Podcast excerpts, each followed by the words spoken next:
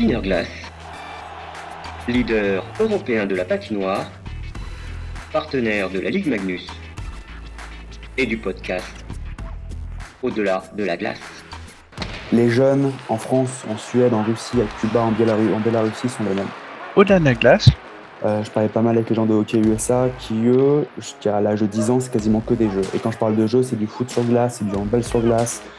au-delà de la glace, L'idée avec Eddie, c'était vraiment de faire un laboratoire et surtout, c'est une philosophie. au-delà de la glace, Bonjour et bienvenue à tous dans ce nouvel épisode du podcast Au-delà de la glace, le podcast de Plan de Match. Aujourd'hui, on a voulu avoir une vision un peu extérieure du hockey français tout en ayant une, euh, quelqu'un qui connaît le hockey français de, de l'intérieur puisqu'il a été coach et joueur en France. Il est passé par la Suisse. Il est aujourd'hui euh, en Suède et il travaille également avec un club français. Nous avons le plaisir d'accueillir Léo Giraud. Salut Léo, comment ça va? Salut Brice, ça va très bien. Très content d'être euh, présent euh, aujourd'hui être avec toi. Ben, merci à toi d'avoir accepté notre invitation. On, on voulait un petit peu euh, voir avec toi ton parcours, parce qu'on parle beaucoup du hockey français, mais on oublie aussi que le hockey français arrive à s'exporter.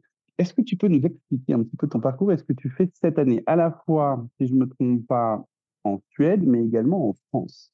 Exactement, exactement. Donc, je suis, euh, j'ai quitté Berne la saison dernière euh, pour plusieurs raisons. La première, c'est que j'ai eu un, fils qui est né là-bas et, et ma compagne qui est franco-suédoise, mais basée en Suède. On a eu euh, l'idée de revenir au pays et, et je me suis dit que je vais pas gâcher cette chance pour, pour arrêter ma, ma petite carrière de, de coach de hockey. Donc, je voulais depuis très longtemps être entraîneur-chef et j'ai eu la bonne opportunité d'entraîner l'équipe euh, en seconde division moins de 20 ans, ce qui est, à mon avis, l'équivalent d'un club comme, club comme Grenoble, Rouen pourrait jouer dans cette division et, rester dans le top 6, top 4. Donc, le niveau reste compétitif. Et puis, donc, donc, je me suis beaucoup, beaucoup amusé cette saison. Et j'ai eu euh, Monsieur Eddy Ferry, dont j'ai eu la chance de voir les exploits quand il était au Bourgeois de Loup, plus jeune, qui m'a contacté sur Twitter pour me dire qu'il cherchait un entraîneur euh, au Français Volant. euh, et par le biais de ma, mon entreprise Got My Team, savoir si je pouvais l'aider. Et euh, c'était une opportunité que je voulais pas rater parce que depuis très longtemps, je voulais redonner aussi un peu à, la France, euh, pas ce qu'elle m'a donné, mais, mais juste retourner d'une façon ou d'une autre en France et pouvoir directement travailler ici.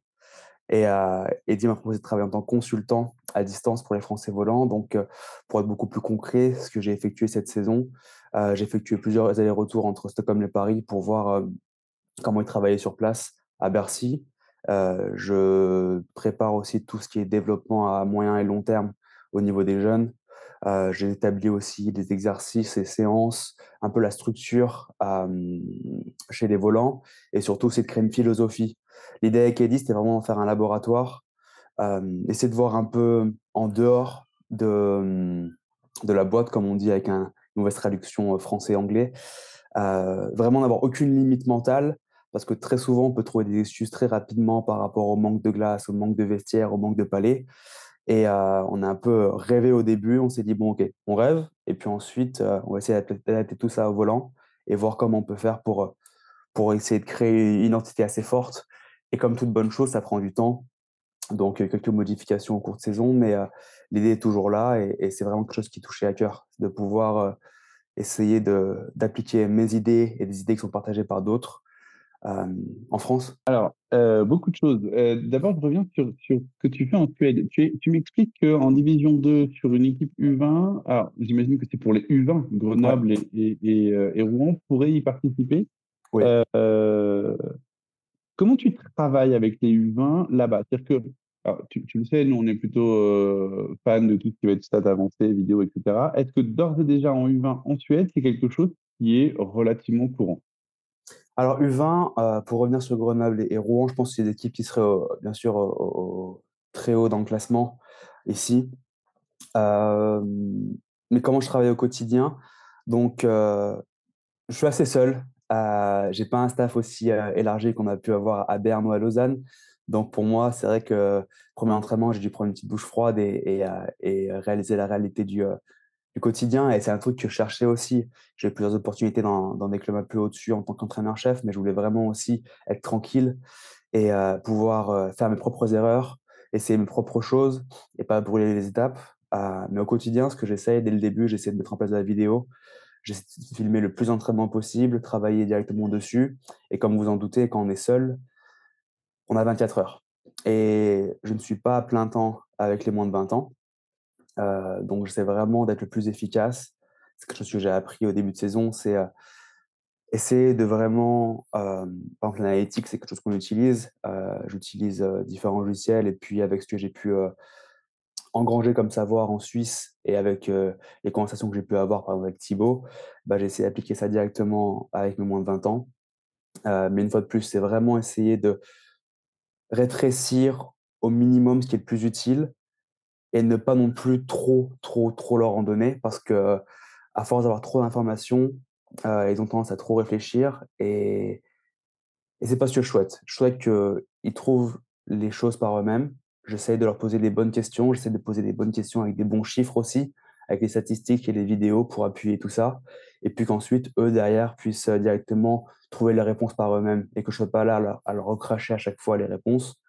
Parce que je pense qu'ils sont arrivés à un âge où, où ils sont assez matures pour, euh, pour comprendre euh, par eux-mêmes, certaines décisions sur la glace ou en dehors. Et je me vois plus comme un guide ou du moins un trait d'union plutôt qu'un un tout-puissant qui va leur dire fais ci, fais ça, fais ci, fais ça parce que c'est bien. Je l'ai fait euh, les premières semaines et je directement rentrer dans le mur parce que j'ai rendu compte que c'était pas être la bonne, la bonne chose à faire. C'est un petit peu euh, la façon dont, je pense que hockey moderne euh, fonctionne aujourd'hui.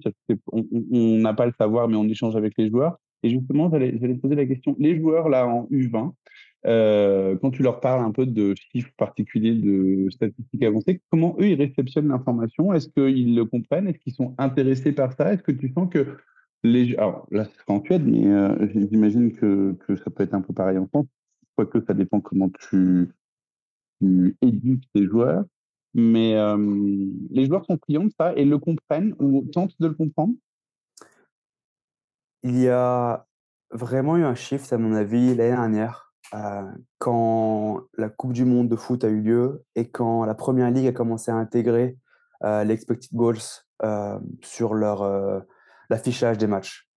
Et ce que je ressens directement ici avec mes joueurs, c'est que les joueurs qui sont fans de foot n'importe quel club de Première Ligue, même en Ligue, peu importe, étaient conscients de toutes ces données, toutes ces datas, mais le reste ont vraiment vu ça avec oh, t'es un prof de maths. Donc une fois de plus, on a dû, comme j'ai pu le faire à Lausanne ou à Berne, essayer de les éduquer, leur dire que ce pas des chiffres qui vont contre eux, c'est des chiffres qui doivent les aider, doivent aider les joueurs pour progresser, mettre en avant des points sur lesquels ils peuvent faire des progrès, et dans un second temps, ou surtout dans un premier temps, des points où ils doivent surtout s'améliorer. Parce que moi, je pense que en tant que joueur de hockey, euh, à partir de 18, 19, 20 ans, L'idée, c'est vraiment d'être excellent sur les points où tu excelles, vraiment continuer à progresser, à bâtir, par exemple, si tu es un joueur qui est très bon sur les mises en jeu, tout faire pour être le meilleur joueur de ta ligue en mise en jeu, euh, plutôt que d'essayer d'être moins partout. Euh, et c'est pareil avec les analytics. Moi, ce que je travaille beaucoup avec mes joueurs, c'est que si je vois qu'un qu'un de mes gars est très bon en entrée de zone, euh, je vais vraiment continuer à travailler là-dessus pour que lui soit encore meilleur et qu'il soit reconnu comme un excellent porteur de puck et puis, bien sûr, après, essayer de gommer deux, trois défauts. Mais pour te répondre plus simplement, la réception au début était assez, euh, pas difficile, mais les joueurs étaient un peu surpris de voir ça à ce niveau-là. Parce que c'est un groupe de joueurs qui est assez intéressant. Tu as la moitié qui veut jouer pro, mais qui manque un peu de talent. Et l'autre moitié qui est très, très, très, très talentueuse. Des joueurs qui sont honnêtement incroyables. Mais euh, il leur manque un petit truc. Euh, par exemple, vendredi soir, ils préfèrent sortir. Euh, les barres de muscu, ben, c'est un peu lourd, quoi.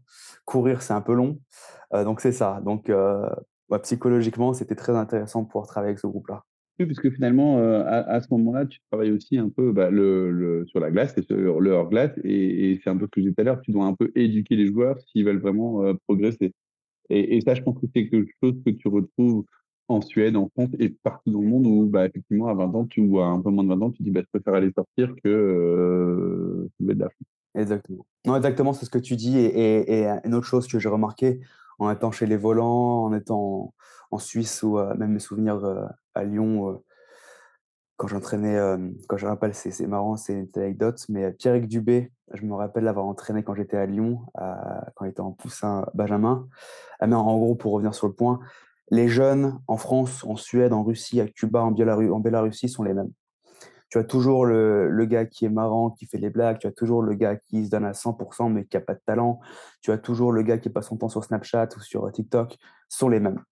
Donc, euh, moi, quand on me dit qu'en Suède, ils ont 28 heures de glace par jour et qu'ils pensent qu'au hockey, j'y croyais au début et j'y crois plus du tout maintenant. Euh, je vais revenir sur, euh, les Français volants.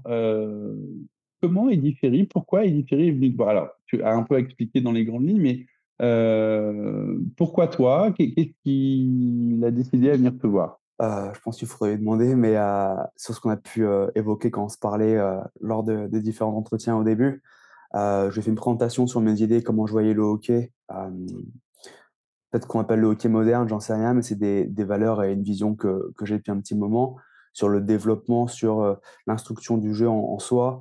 Euh, quelque chose qui est très important pour moi, c'est que les joueurs, que ce soit attaquants ou en défense, doivent, jusqu'à moins de 15 ans, continuer à, à permuter de rôle, parce que je sais qu'un joueur à 15, à 17, 18 ans peut se retrouver à jouer attaque alors qu'il était défenseur pendant toute sa vie. Et on voit aussi avec le hockey moderne, bah, on pense à des joueurs comme Cal McCarr ou d'autres défenseurs. Euh, tu les vois physiquement, bah, tu te dis peut-être que ces gars-là sont centre. Quoi. Sauf qu'au final, ben, ils sont pas centres du tout, sont défenseurs et défensivement, ils débrouillent pas mal. Sauf qu'ils mettent pas un coup d'épaule. Euh, donc, toutes ces idées un peu old school où il faut être gros et faire 3 mètres pour être un bon défenseur, je pense que c'est moins en moins vrai. Et c'est un peu l'idée que j'avais avec Eddie, c'est de faire en sorte que les volants, euh, d'où le nom français volant, quoi. Vole sur la glace, c'est très bon patineur. Et euh, je pense que cette vision et cette idée lui a plu. Et puis aussi, très bien d'avoir ces idées un peu, un peu très, on va dire, de rêveur et faire en sorte qu'on ait des Kel qui sortent des Français volants, mais c'est aussi s'adapter au club. Et, et, je pense que ce qui lui a plu, c'est de voir que certaines idées pouvaient être très facilement duplicables à Paris et pour d'autres clubs français. Et tu, tu le connaissais d'avant? Je connaissais d'avant, euh, j'avais ces bottes. Ouais, à part, à part la carrière. Non, un truc assez marrant, c'est que j'avais ces bottes de gardien chez ma mamie. Euh, mon cousin était, euh, mon cousin était, euh, était gardien de but. Et on était assez proche de Willy Libert, le, le chef mat de Grenoble. Et, et Willy nous avait vendu les bottes d'Eddie. Quand Eddie l'a appris, je crois qu'il a, rigolé un peu jaune. mais non, on, je le suivais sur Twitter, il m'a suivi encore un peu après j'ai toujours trouvé que c'était une personne qui parlait très très bien et, une personne pour laquelle j'ai beaucoup de, respect pour plusieurs raisons. La première, c'est qu'il n'a pas sa langue dans sa poche. Ça ne veut pas dire qu'il parle mal, mais ça veut dire qu'il n'a pas de mal à exprimer euh, ce qu'il ressent. Et, c'est quelque chose qui, pour moi, est très important et ça m'a aussi beaucoup aidé de travailler avec lui pour, pour, toujours continuer à, me remettre en question. Et c'est quelque chose qu'il a, bien. Et, quand je vois son parcours professionnel actuellement, euh, je suis seulement impressionné. Donc, euh, s'il écoute ce, ce podcast, euh, chapeau, chapeau. Voilà. Mais je le connais comme on connaît tout sur Twitter, sur, sur Canal et, et ses souvenirs de, de, de, joueurs. Alors, euh, tu disais un peu euh, tout à l'heure, euh, on voulait un peu sortir du cadre, penser, comme on dit en anglais, out of the box, en dehors de la boîte. Tu penses qu'aujourd'hui, dans le développement des jeunes, en France, on est plutôt dans cette idée de un défenseur reste un défenseur, où malgré tout, la philosophie évolue et on comprend qu'un défenseur peut être, peut être attaquant? Alors, je, vais te donner un exemple. Alors là, on est sur de la Ligue Magnus, on n'est pas forcément sur du développement de jeunes jeunes, mais euh, aujourd'hui, quand tu discutes avec certains coachs, notamment à Bordeaux ou à Sergi, pour ceux avec qui je discute beaucoup, ou même à Rouen, en tout cas avec des coachs français, euh, il t'explique quand même que, euh, voilà, ou même à Gab d'ailleurs, euh, c'est on attaque à 5, on défend à 5. Donc il y a ce côté où, c'est là où c'est intéressant, on est aussi bien en offensive qu'en défensive.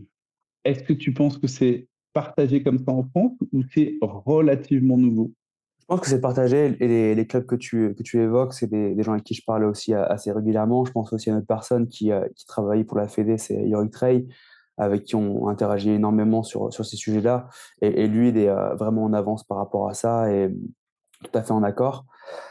Donc je pense qu'au niveau professionnel, euh, du moins en Ligue Magnus, ce sont des idées qui sont partagées.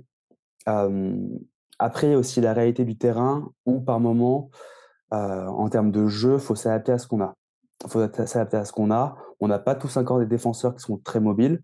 et puis, je pense que cette question doit vraiment être posée au, pas le niveau le plus bas, mais chez les plus jeunes. À partir du moment où les plus jeunes auront cette idée et que les coachs aussi les encourageront à 100% à prendre des risques, ce que j'appelle des risques contrôlés. Euh, par exemple, si un défenseur doit prendre le palais parce qu'il a beaucoup de place devant lui et porter le palais, pour moi, c'est la bonne solution plutôt que d'attendre sa première bleue, faire une passe et après glisser et attendre. Par contre, tu l'attaquant qui va prendre sa place et, et qu'il y a vraiment des transitions comme ça qui se font, où on ne voit quasiment plus qui est attaquant, qui est défenseur, c'est excellent et, c'est une chose que j'aimerais beaucoup voir dans le hockey français, une sorte de French flair comme on l'a au rugby. Euh, j'aimerais bien voir un peu de French flair aussi euh, dans le hockey français où on a des joueurs de football qui sont remarquables par rapport à la créativité. En balle aussi, on est, on est surprenant, volé aussi. donc oui, je pense que ces coachs ont, ces idées-là et on peut, le voir aussi sur la glace. Hein. Quand j'aurai des matchs de Sergi, je peux retrouver ces, ces situations-là. Gap, pareil. mais je pense, pour revenir sur le point, c'est vraiment un travail qui doit se faire au niveau des plus jeunes. Et euh, ce que je parlais, euh, ce que j'évoquais au début, des barrières mentales qui doivent être brisées pour, euh, pour casser ces codes et, faire en sorte que, que nos petits jeunes volent sur la glace.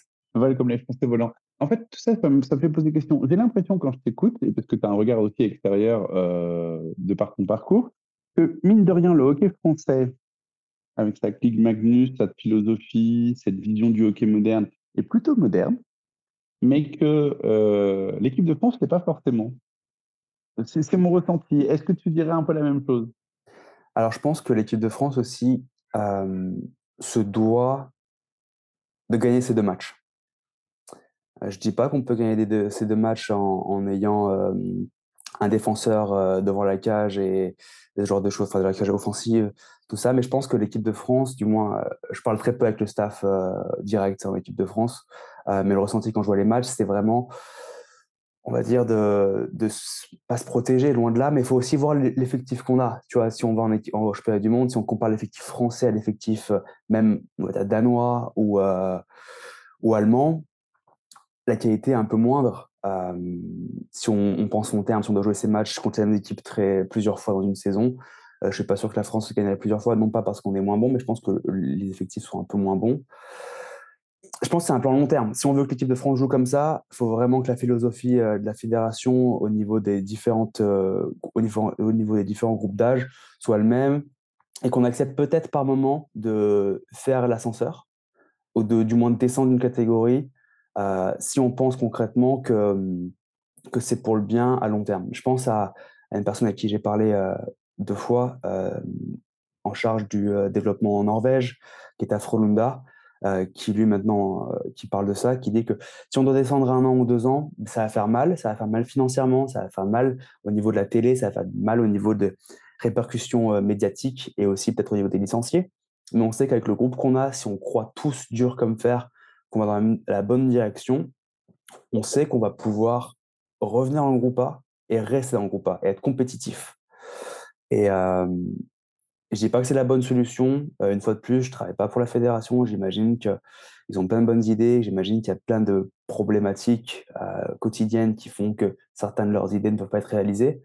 Mais c'est une chose sur laquelle aussi euh, je crois pas mal. Peut-être essayer de reculer un peu en arrière pour mieux sauter. Et quand on saute, ben, on reste bien où on est.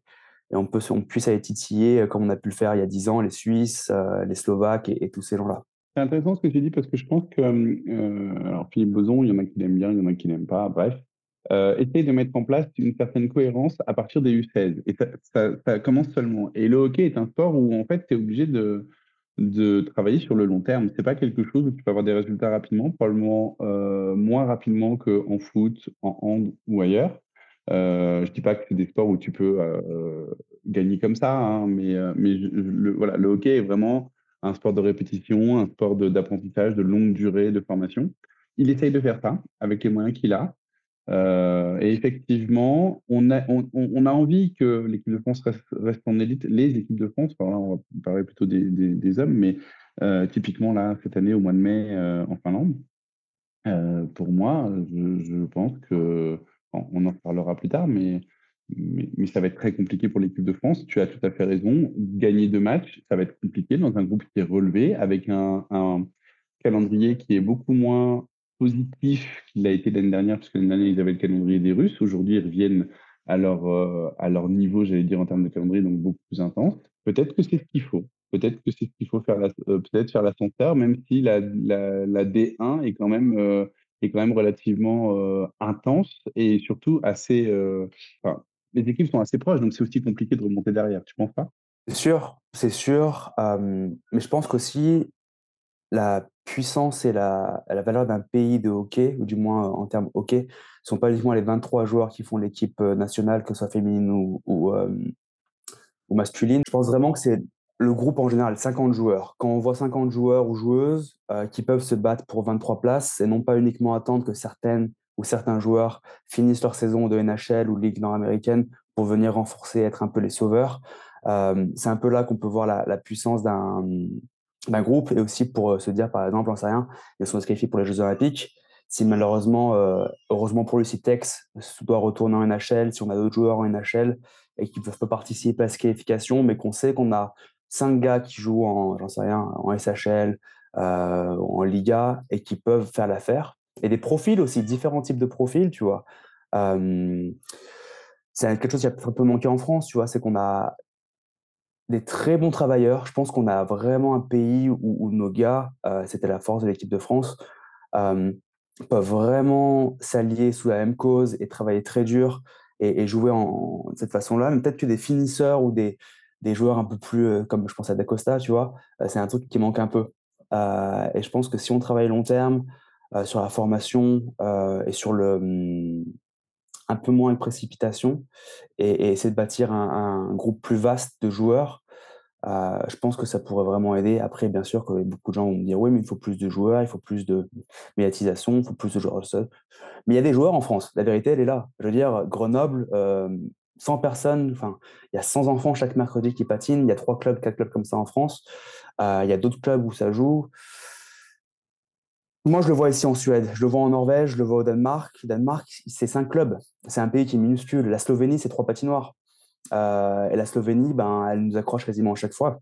Donc, euh, faire ce qu'on a, faire bien ce qu'on a. Il y a un attrait, moi je le vois, je vois beaucoup de coachs maintenant qui sont de plus en plus curieux, je vois de beaucoup, plus en plus de, ressources aussi ouvertes en ligne maintenant avec euh, un nombre incroyable de sites, de vidéos. Il y a tout maintenant pour, être, pour avoir un bon programme, tu vois. Et, c'est ce que je me dis. Il faut vraiment briser ces, ces barrières mentales et ne peut se trouver des excuses parce que c'est facile, mais mmh, c'est pas facile. Enfin, c'est pas facile de, développer un bon programme et de faire en sorte que tout marche. Mais je suis persuadé qu'on peut faire vraiment, vraiment bien ce qu'on a. Ben, merci pour ce point de vue, parce que là, on est un peu dévié du sujet, mais je vais y revenir justement avec les Français volants. Est-ce que tu peux rentrer un petit peu plus dans le détail sur comment tu as travaillé? Est-ce que tu as vraiment mis en place vraiment des programmes de développement? C'est des types d'entraînement? C'est quoi? Alors, tu as évoqué les contraintes que tu peux avoir sur patinoire, etc. etc. mais comment tu as travaillé avec les Français volants? Alors jusqu'à présent, ça fait environ six mois. donc c'est déjà au quotidien, c'est de bâtir les séances.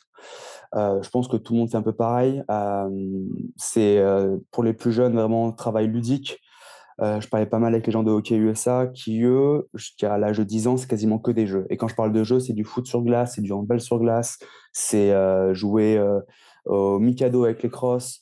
oublier en fait qu'on est un entraînement de hockey. Ça doit être un chaos sur la glace, mais un, chaos en tant que parent, tu dois te demander qu'est-ce que c'est, je, suis où? C'est la, foire. Euh, et, cet aspect-là, c'est quelque chose que je veux vraiment pousser aussi pour les plus jeunes. Parce qu'au final, quand tu as entre 5 et 8 ans, euh, faire un revers lucarne, c'est pas ce qui t'intéresse le plus. Par contre, ce qui t'intéresse le plus, c'est de jouer avec tes potes euh, et, et, transpirer au final, c'est un peu ça, quoi. donc, c'est quelque chose que je veux vraiment faire et pour vraiment maintenir ces joueurs-là, surtout à Paris où il y a beaucoup de concurrence avec d'autres activités, faire en sorte qu'ils s'amusent. Le point vraiment, si on lit le dictionnaire, vraiment se rendre compte que c'est la même chose entre ce qu'on voit dans le dictionnaire et ce qu'on voit sur la glace. Après, entre 17 et 13 ans, la manière dont je gère ce bloc, ou du moins comment on veut gérer ce bloc-là, ça serait vraiment l'apprentissage du patinage un peu plus poussé, contrôle du puck. Je vraiment aussi mettre l'accent sur le patinage sans puck parce qu'au final, on a le puck dans un match met peut-être, je pense, 20 secondes max. et, surtout le jeu sans palais. comment être bon collectivement, comment bien se placer, comment bien se retrouver, comment être disponible. Et pour ça, j'ai des exemples vraiment tout donnés. C'est le football. Un peu moins maintenant, mais je me rappelle qu'il y a 5-6 ans, la grande, la grande mode, c'était le jeu de Guardiola à Barcelone où on voyait vraiment le jeu de triangle et l'utilisation des espaces, l'utilisation des, des non-porteurs du palais et du ballon pour le football. Et c'est quelque chose qui est aussi du plus au hockey. Le terrain est beaucoup plus petit, même si on voit le futsal, c'est quelque chose qui est très semblable. Et j'aime beaucoup prendre des clips de futsal ou même de hand pour exprimer ces idées-là. Donc entre 10 et 13 ans, c'est ça. Après 13, 15 ans, c'est beaucoup de jeux en, toujours en surface réduite, euh, beaucoup de 3 contre 2, 3 contre 3, 4 contre 3. Euh, j'aime beaucoup dessiner sur la glace, euh, une sorte de lignes, des choses comme ça. beaucoup de passé vient. donc, ce sont un peu les idées. Pour catégoriser tout ça, vraiment, les, les trois choses, je dirais, c'est le patinage, premièrement. Dans un second temps, c'est le jeu collectif. comment faire en sorte que les quatre autres personnes sur la glace qui sont joueurs de chant peuvent être vraiment un support important pour le porteur du palais. Et la troisième chose, c'est la, on va dire, l'esprit euh, fun, l'esprit fun. Faire en sorte que les meilleures séances pour moi, c'est quand mes joueurs à la fin me disent Léo, je suis mort, mais waouh, j'ai eu du fun. Et c'est vraiment ce que je veux faire. Après, tout ce qui est au-dessus de 15 ans, euh, je le gère pas euh, chez les volants, mais euh, c'est ce qu'on fait. Et après, c'est ce que je fais aussi avec mes gars au quotidien à Solentuna. Au bout de six mois, tu as déjà un premier retour sur, euh, sur, euh, sur ces mises en place là? Que, comment ça s'est passé? Comment les, les, et le staff éventuellement et le, les jeunes ont pris cette, nouvelle façon de fonctionner? Alors, première séance, euh, pendant quasiment un mois, j'ai pas pu être sur Paris. Donc, j'ai donné des séances qui étaient un peu, je pense, trop élevées par rapport au, niveau qu'on avait. donc, c'était assez frustrant pour tout le monde. Ensuite, j'ai essayé de m'adapter. Et quand je suis venu sur place, je sentais vraiment que les jeunes adhéraient à 100% à ça, euh, parce que je pense qu'il est vraiment sorti, c'est le, côté plaisir et euh, jeu en surface réduite. C'est tout bête, mais ils n'avaient pas l'impression de, faire des exercices. Pour eux, c'était pas d'exercice, euh, c'est pas répétitif. Là, j'étais à, à Zug la semaine, il y a trois semaines, et leur directeur du développement de hockey disait vraiment qu'il fallait vraiment jamais faire les mêmes séances, toujours faire en sorte de faire des séances nouvelles à chaque fois ou du moins s'inspirer des séances précédentes, mais toujours avoir du changement. Et, je pense que de venir à la patinoire avec de nouvelles séances quasiment euh, chaque jour, c'est du travail, c'est une certitude. Euh, mais ça aussi force les joueurs à, penser différemment. Pour répondre à ta question, je suis très fort pour dévier, ce que je fais depuis le début, désolé Brice. Euh... ça fait longtemps, c'est mon premier podcast en français, donc tu m'étonnes, j'adore parler et, euh, tu poses des bonnes questions, c'est ta faute. Euh, non, donc ce que je voulais dire, c'est que le retour du staff, c'était que, hum, en soi, en termes de résultats purs et durs, c'est pas ça. Et je t'avoue qu'il y a quand même pas mal de roust euh, par moment, mais pour moi, ça m'importe peu. Je veux dire, est-ce que tu connais le champion de France moins de 15 euh, il y a deux ans? Non? Voilà. Euh, et je non, pense que... enfin, après, ça va être euh, Rouen Grenoble, mais je ne le connais pas. Voilà. Oui, voilà. Mais ce que je veux dire, c'est qu'au final, tout le monde s'en fout un peu. quoi. Ouais. Et, et, pour moi, c'est ça. Qu'on gagne le samedi, le dimanche, c'est bien pour les jeunes. Parce qu'il faut qu'ils restent motivés, il faut qu'ils puissent voir que bon, qu'ils travaillent pour une raison et, qu'ils viennent chaque semaine quand même pour une raison. Et l'esprit de compétition aussi, tu vois. C'est un truc qu'on avait beaucoup perdu quand je dis on, c'est les Suédois. Et ce qui expliquait pas mal de leurs mauvais résultats, c'est que l'esprit de compétition, je pense qu'il avait un peu perdu et c'est quelque chose qui retravaille. Mais euh, le staff en lui-même est vraiment compréhensif. Euh, pour eux aussi, c'était un peu compliqué, je pense, au début de, de, de, me voir arriver. Tu vois, je sors de nulle part, j'ai 28 ans, et l'idée, c'était vraiment pas de, leur faire comprendre que j'étais le Messie, parce que je suis loin de l'être, et, j'ai appris tout autant d'eux que je pense que qu'ils ont appris de moi. Euh, mais après six mois, je sens vraiment que dès que je fais les allers-retours, dès que je reviens, je vois que les joueurs progressent et, je vois des, des, petites choses euh, au niveau collectif qui me plaisent énormément. Donc, plutôt positif finalement cette première expérience. Pour moi, il y a plein de choses qui peuvent être modifiées et, et à, à, développer. Euh, mais je pense qu'il faudra demander directement euh, ce qu'ils en pensent. Alors, on, on, leur demandera. Euh, pour, pour, terminer, euh, tu peux m'expliquer un petit peu comment ça fonctionne, Got My Team? Alors, tout le monde ne connaît pas forcément. Je pense que dans le milieu du hockey, dans les coachs, c'est un peu plus connu. Mais euh, tu travailles avec qui? Comment ça fonctionne? Etc., etc. Une plateforme que j'ai créée il y a de ça 4 ans. C'est un, peu une, plateforme qui connecte les joueurs, entraîneurs, agents avec des équipes. Euh, quand j'ai quitté la France pour aller en Suède et, continuer à jouer au hockey là-bas, j'étais loin d'être le meilleur joueur de la planète, mais j'avais beaucoup de difficultés à trouver un club. J'ai envoyé plus de 200 emails. C'était vraiment galère pour trouver soit un, essai ou, même un contact en soi. Donc, après avoir signé un contrat en Suède et quelques galères, j'ai pu trouver une équipe et je me suis dit mais c'est pas possible. Euh, quand on cherche un job en tant que je sais pas maçon ou même comptable, il y a plein de plateformes qui existent, mais en tant que joueur de hockey, il y a rien, il y a rien, il y a rien.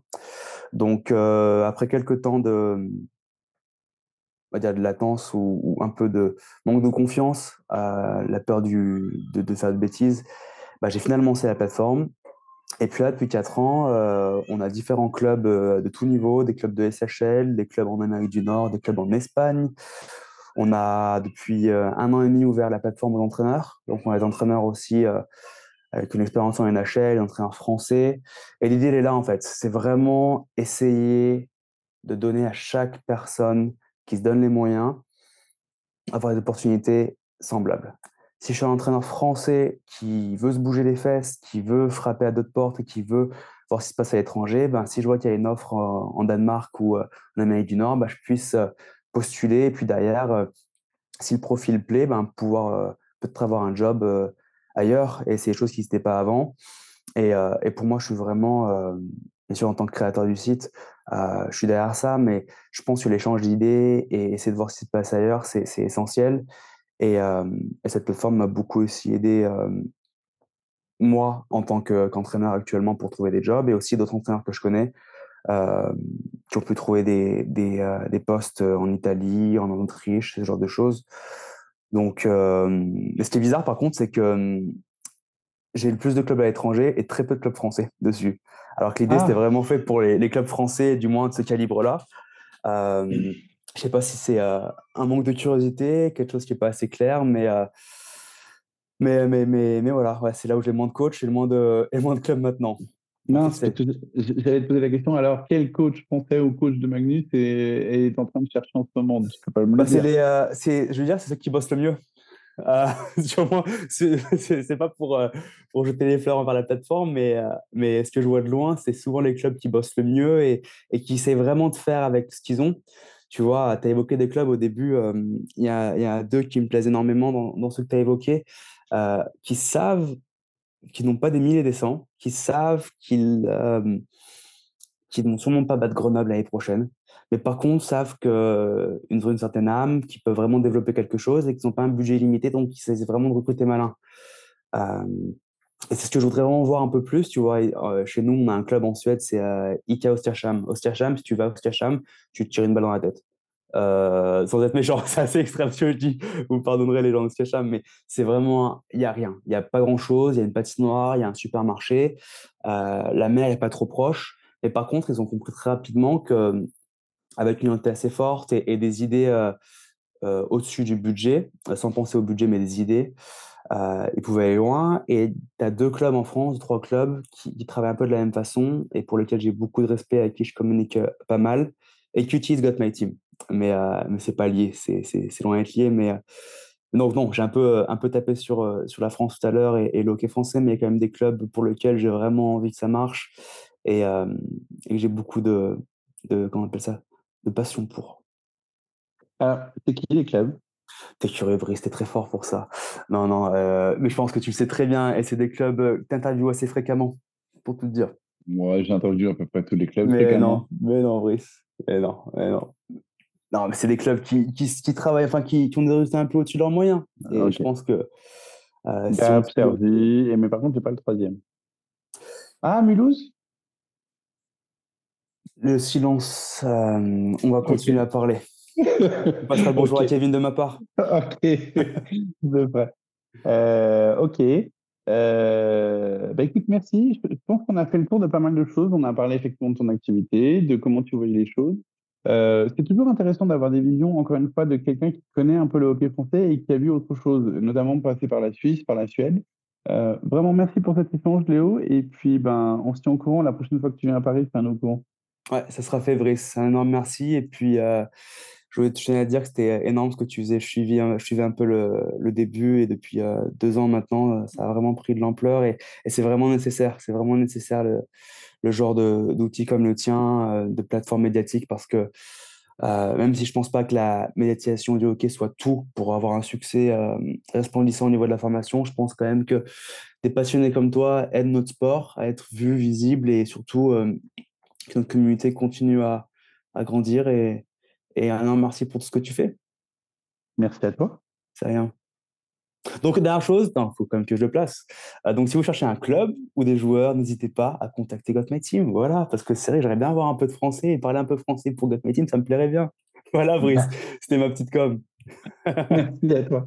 Voilà un nouvel épisode du podcast Au-delà de la glace. Alors, Léo Giraud nous a apporté une vision euh, très intéressante du hockey français et de comment on pouvait avoir ce développement au niveau des jeunes, avec une vision euh, liée à son parcours à l'étranger en Suisse et en Suède. Nous avons eu un épisode, euh, une partie sur le développement des jeunes. Maintenant, on va ouvrir une autre page et je vous invite vraiment à, à liker, à partager et à suivre nos prochains podcasts, puisqu'on va se tourner, euh, alors que la fin de la, saison de la Ligue Magnus euh, approche, on va se tourner vers les championnats du monde et on va faire un focus particulier sur le hockey féminin. Alors, restez connectés. Merci pour votre écoute et à très vite.